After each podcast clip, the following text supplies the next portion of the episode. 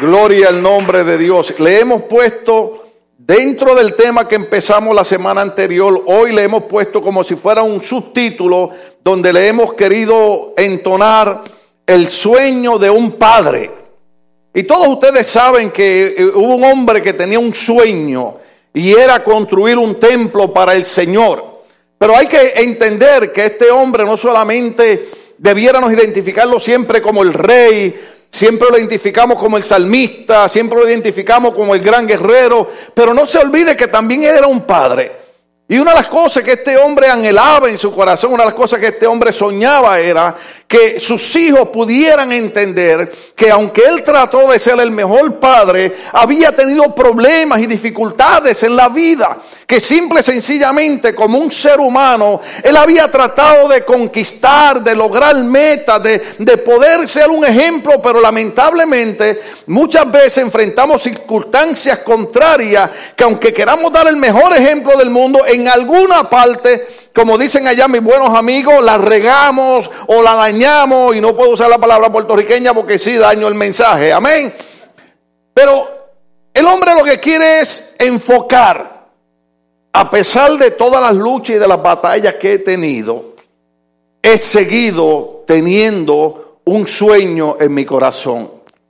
Y ahora tengo un sueño como un padre ¿Por qué él tenía un sueño como padre? Porque en el deseo que él tenía de construir un templo para Dios, una casa donde el nombre de Dios fuese glorificado, él recibe un mensaje a través de un profeta. Y el profeta Natán le dice, ¿sabe qué? Me dijo Dios, después que yo te había dicho, haz todo lo que tienes en tu corazón. Después Dios me dijo que te dijera que tú no le vas a construir la casa al Señor. En otras palabras, ese sueño que tú tienes no lo vas a lograr. Sin embargo, la Biblia dice, primera de, Crónica capítulo 22, verso 5, y dijo David, Salomón mi hijo es muchacho y de tierna edad. ¿Están ahí? Y la casa que se ha edificado a Jehová ha de ser magnífica por excelencia para renombre y honra en todas las tierras. Ahora pues yo le prepararé lo necesario. Y David antes de su muerte hizo preparativo en gran abundancia. ¿Qué quiere decir? Que este padre que tenía un sueño de construir una casa para Dios, dijo, ¿sabe qué? Aquí hay una cosa. se me ha dicho que yo no lo voy a lograr, pero yo quiero enseñarle algo a mi hijo que los problemas y las dificultades de la vida no pueden detener nuestros sueños, ni nuestros anhelos, ni nuestras metas. Se lo digo despacio. Los problemas, dificultades y contrariedades de la vida no deben ni pueden detener nuestros sueños, ni nuestros anhelos, ni nuestras metas en la vida. Dijo alguien en una ocasión que el peor enemigo que tú tienes es el que tú miras en el espejo.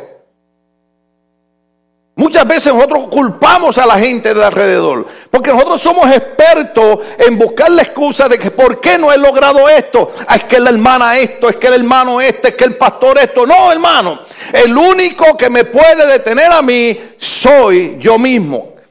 Y David dice, ok, se me ha dicho que yo no voy a lograr. Inclusive la Biblia dice que, que ya él sabía que iba a morir. ¿Cuántos saben que algún día si Cristo no viene usted se va a morir?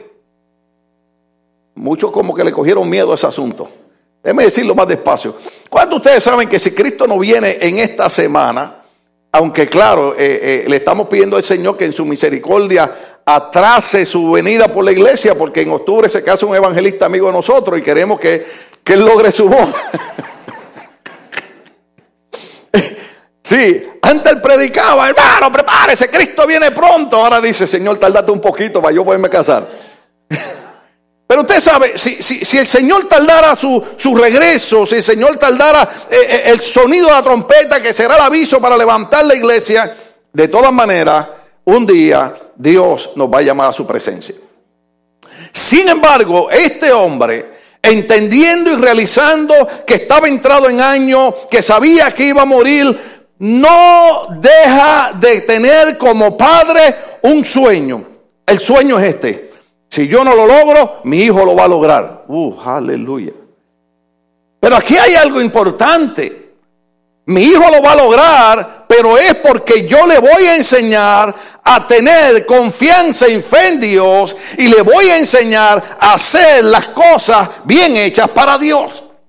Yo quiero que usted entienda algo, yo quiero que usted comprenda algo. Cuando la gente habla de iglesia, cuando la gente habla del evangelio, la gente piensa en fanatismo religioso, la gente piensa en prohibiciones, la gente piensa en eh, no puedo hacer esto, no puedo hacer lo otro. No, hermano.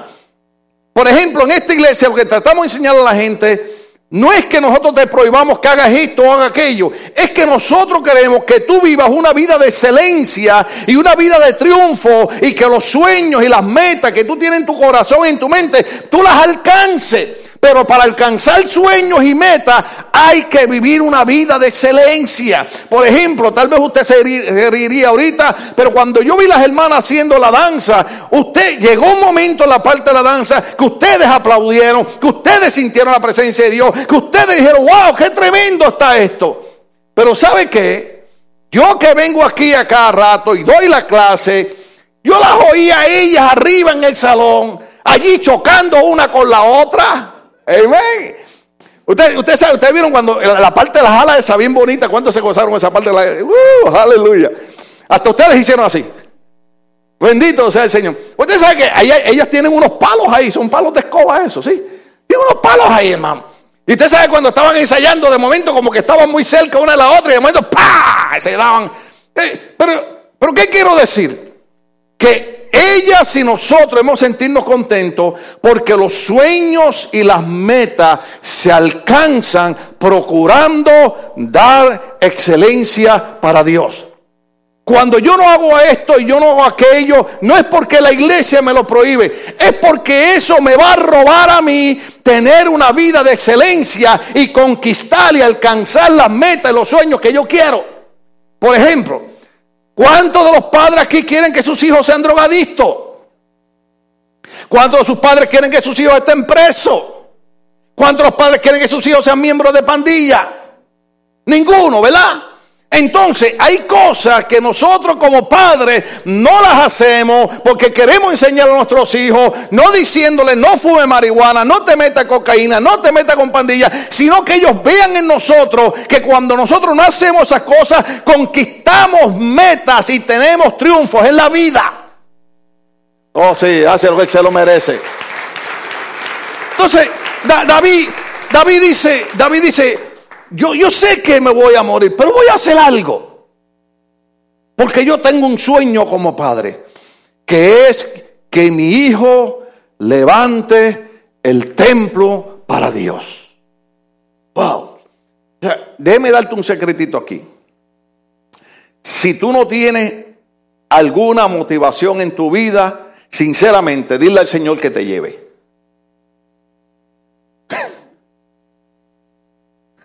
Eso no feo.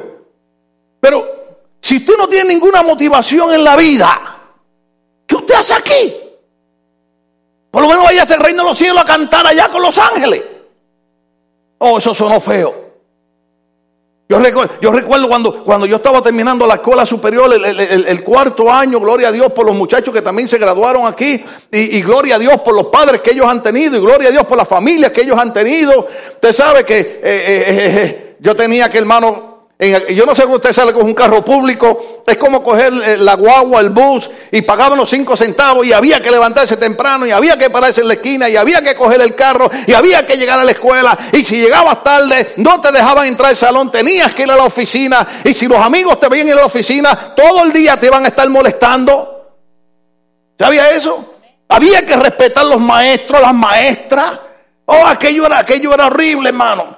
Sin embargo, yo terminé mi escuela superior sin nadie tener que estar detrás de mí si yo llegaba o no llegaba a la escuela. Porque yo tenía una motivación en la vida. Yo quiero terminar la escuela superior porque yo quiero ir a la universidad. Ahora, si yo no hubiera tenido esa motivación de ir a la universidad, ni hubiera terminado la high school. Perdóneme esto. ¿Por qué usted cree que tantos muchachos tenemos problemas que se están saliendo de la, de la escuela intermedia? Eso es lo que se llama middle school. Se salen de 8 o 9 grados. ¿Por qué? Porque no hay una motivación en su vida. Ahora, ojo aquí, padres. No hay cosa que hable más que el ejemplo. Si tus hijos te ven a ti como padre, siempre con una motivación en la vida, ellos van a decir, no es posible que ese viejo tenga más motivación que yo. Mm. Hay, hermanas, hay hermanas. Oiga, que, ¿verdad? Están todas escascaradas ya. Eh, eh, ay, se me zafó, pensé en voz alta. Eh, eso quiere decir, o sea, que ya están mayorcitas, que, que, que, ya no caminan como antes. Usted sabe. Yo le digo a las hermanas, cuando están jóvenes, aproveche su juventud.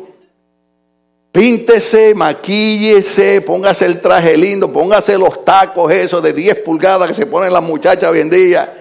Porque va a llegar un momento que ni un taco de 2 pulgadas se va a poder. Eh, eh, aproveche la juventud. Inclusive una de las cosas que enseña la vida es, eh, perdón, la Biblia es acuérdate del Señor en los días de tu juventud. Hay que servir a Dios, hay que dar nuestra juventud al Señor, hermano, para que cuando lleguemos a viejos estemos todavía contentos y gozosos. Pero cuando los jóvenes ven a los viejos todavía, hermano, marchando hacia adelante con motivación en la vida, ellos dicen, no tengo excusa. Porque lo único que ustedes pueden reclamar a sus hijos es, ven acá, papito, ¿cómo es posible que yo con 40 años que tuve, no, seamos honestos. ¿Cómo es posible que yo con 50 años que tuve? No, pero seamos honestos, porque no se puede bromear en el mensaje. ¿Cómo es posible que yo con 55 años que también tuve? Eh, eh, seamos, seamos, seamos, ¿verdad? Eh, vamos, vamos, a hacer verdad, vamos a hacer verdad. Mire, mire, tengo una camisa nueva bien linda, pero las mangas me quedan largas. Y ahorita estaba allí en la oficina diciendo, a la verdad que tanto que nosotros bromeamos y, nos burlamos de los viejitos y eran más sabios que nosotros. Lo pasó fue que no me dio tiempo, porque me acordé que los viejitos en Puerto Rico, Cindy, cuando las mangas le quedaban largas, se ponían una liga aquí. Ajá. ¿Verdad que eran más inteligentes que los que van a la universidad? Los que van a la universidad agarran una tijera y cortan las mangas. Pero a mí no me dio tiempo a ponerme las ligas esas, usted sabe. Eh, eh, eh, le iba a decirle a mi esposa que me prestara, pero ya no usan ligas. Amén. ¿Cuántos acuerdan? Mi abuelita usaba ligas de esas, se las ponía así. Sí, ¿verdad que sí? Y yo le tenía que poner las, medias a mi, a, mi, a mi abuelita. ¿Usted sabía eso? Porque ya, ya estaba viejita, no se podía dormir. Y mi abuelita era muy coqueta. Yo creo que yo salía a ella. Aleluya. Pero no se me haga el chivo loco, que aquí que voy. Lo único que usted le puede decir a sus hijos es, si yo con 60 años de edad, cuatro discos rotos, no me llega corriente al lado derecho del corazón, nueve años venciendo un cáncer, el miércoles tengo que hacerme otra operación por, por un residuo que todavía queda de eso, perdí a mi hijo trabajando aquí en la iglesia, a veces no puedo estar de pie, no puedo caminar. Y todavía estoy aquí diciendo hay que tener motivación en la vida y hay que seguir para adelante en el nombre poderoso de Jesús. Eh, yo te voy a decir una cosa, si yo veo un joven al lado mío, se me para un joven al lado mío de esos de 21 años que ya son mayores, hey, I have 21 years, I can't drink and smoke. Yeah, stupid. Digo, ay, se me sacó. eh, eh. Se me para un joven al lado mío. Que, usted le pregunta, usted le pregunta, ¿qué tú quieres ser en la vida? Y ellos dicen, I don't know. Mire, si yo le decía a mi mamá que lo que tenía un segundo grado de escuela, que yo no sabía lo que quería hacer en la vida, la cara me quedaba volteada una semana. mejor era que usted le dijera, quiero ser bombero, policía. menos ladrón de gallina. Amén. Usted sabe, usted sabe, usted sabe una cosa terrible. Eh, estaba viendo en la noticia, eh, hay un grupo religioso que, la, que no es compatible con nuestra creencia en Cristo y, lo tengo grabado, lo puedo traer para acá. Y le están preguntando a un niño de 8 años que qué él quiere ser cuando sea grande. Y él dice que quiere ser parte del yihad. ¿Sabe lo que es el yihad? Es el grupo religioso extremista que pone bomba en todos los países y mata gente inocente. Ahora, ojo aquí, ojo aquí. Oh, quiero tener cuidado porque yo todavía tengo que vivir muchos años, que mucha gente aquí todavía tiene que oírme gritar muchos años más. Muchos de nuestros niños hispanos, ¿usted sabe lo que ellos quieren ser? Narcotraficantes. ¿Sabe por qué? Porque, porque todas las películas que hacen hoy en día, a quien glorifican es al narcotraficante. Con un carro del año, con mucha joya, con mucha buena vida, para aquí, para acá. Pero no le enseñan la miseria que se vive cuando usted está en ese ambiente. ¿Por qué? Porque la gente hoy en día no quiere motivarse a hacer nada. ¿Estamos aquí? Porque no hay mejor cosa que usted conquistar con honestidad.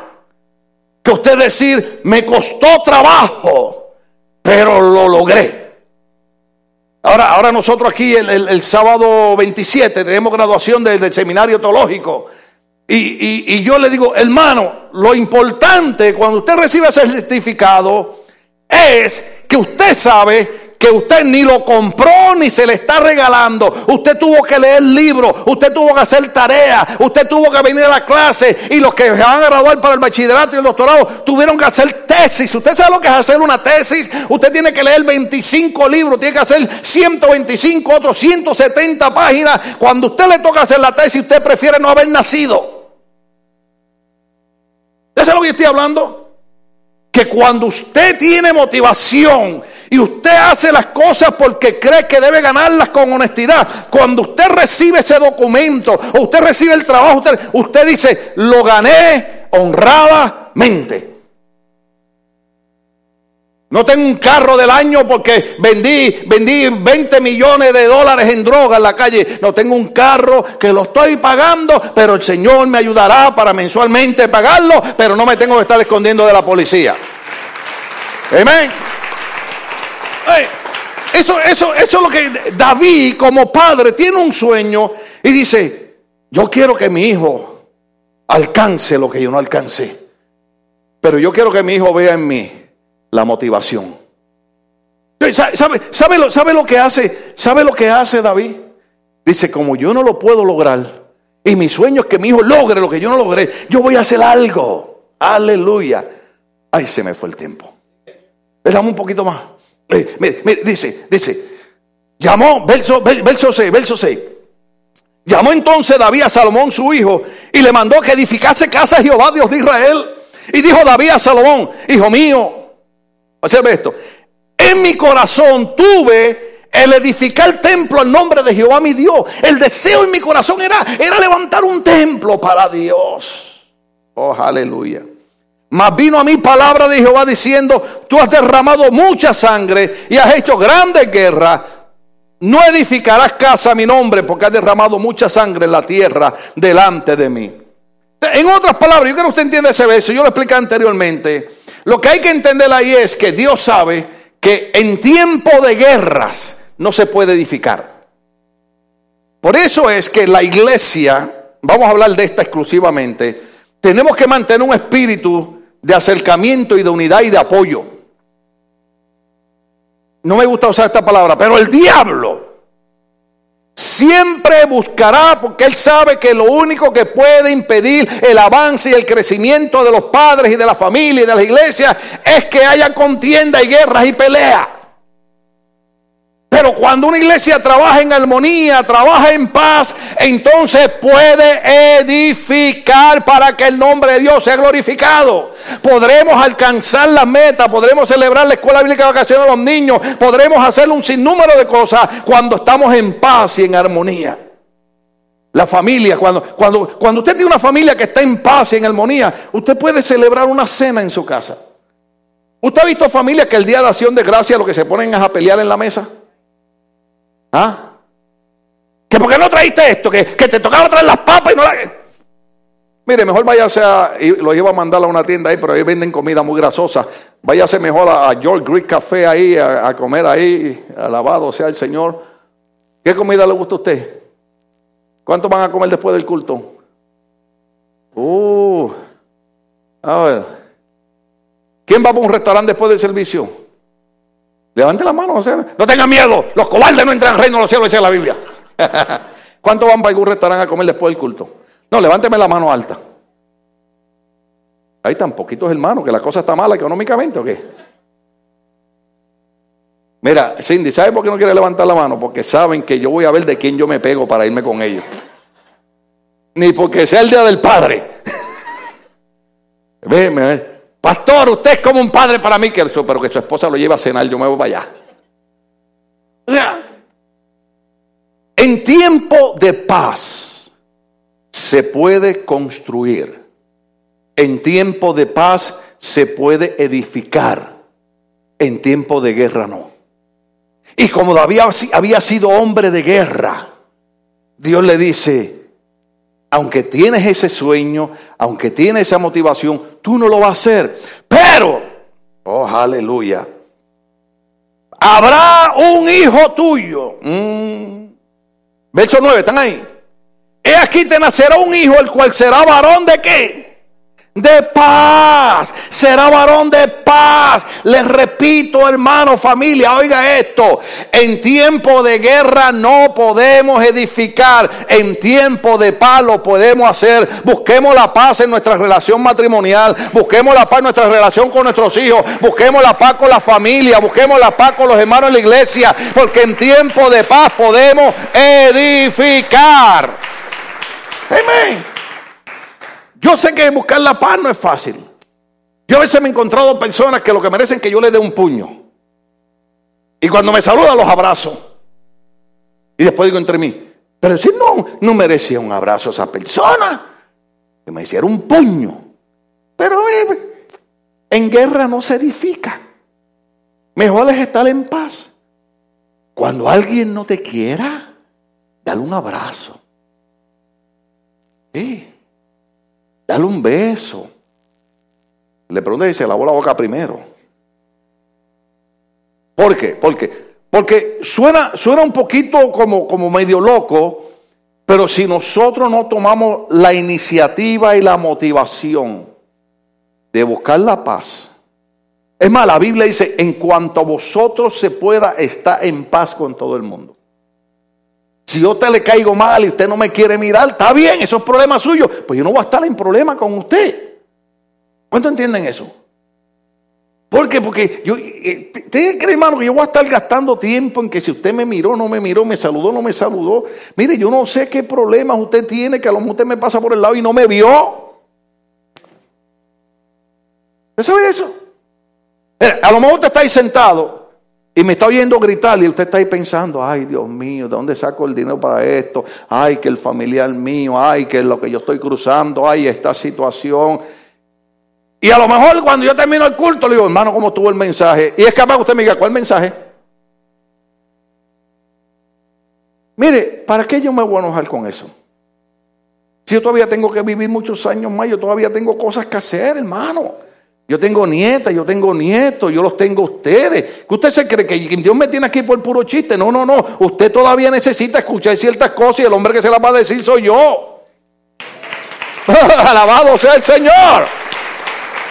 Pero lo grande de esto es que el Señor le dice, te nacerá un hijo, el cual será varón de paz, porque yo le daré paz de todos sus enemigos en derredor. Por tanto, su nombre será Salomón, y yo daré paz y reposo sobre, sobre Israel en su día. Él edificará casa a mi nombre, y él me será mi por hijo, y yo le seré por padre, y afirmaré el trono su reino de Israel para siempre. Ahora pues, hijo mío, Jehová esté contigo, y seas prosperado, y edifiques casa a Jehová tu Dios, como él ha dicho de ti. ¿Te vio lo que le dijo David a su hijo en el verso 11?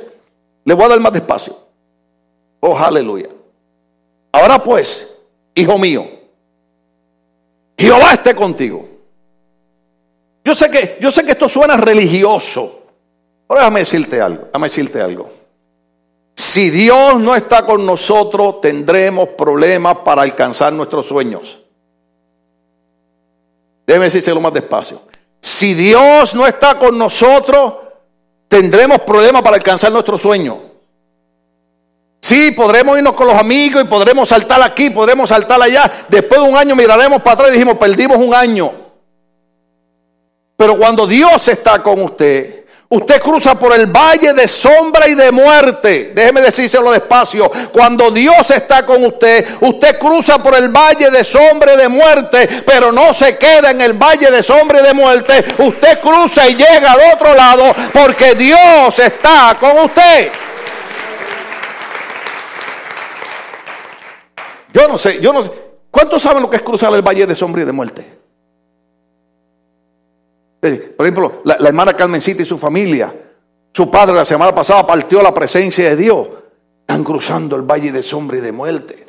Tu hermano Jefferson, su esposa, partió la presencia del Señor, cruzando el valle de sombra y de muerte. La familia Torres, su papá, cruzando el valle de sombra y de muerte. Mi hijo hace, hace un año y medio partió a la presencia del Señor, cruzando el valle de sombra y de muerte. Y algunos que están enfermos, algunos peleando con cáncer, otros peleando con dolor. Pero yo les tengo noticia, cuando Dios está con nosotros, cruzamos la enfermedad, cruzamos el valle de sombra y de muerte, cruzamos el dolor y llegamos al otro lado.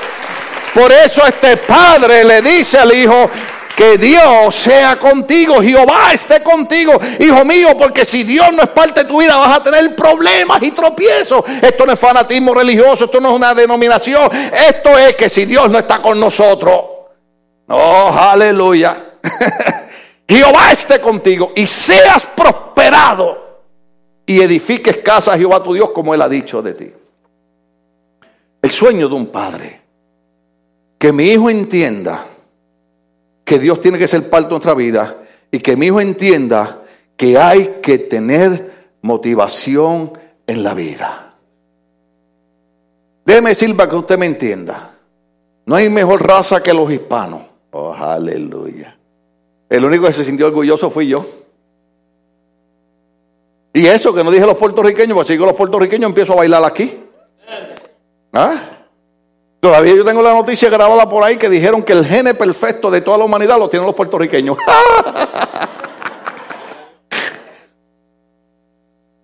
Mire, me gusta la silla esta que... Es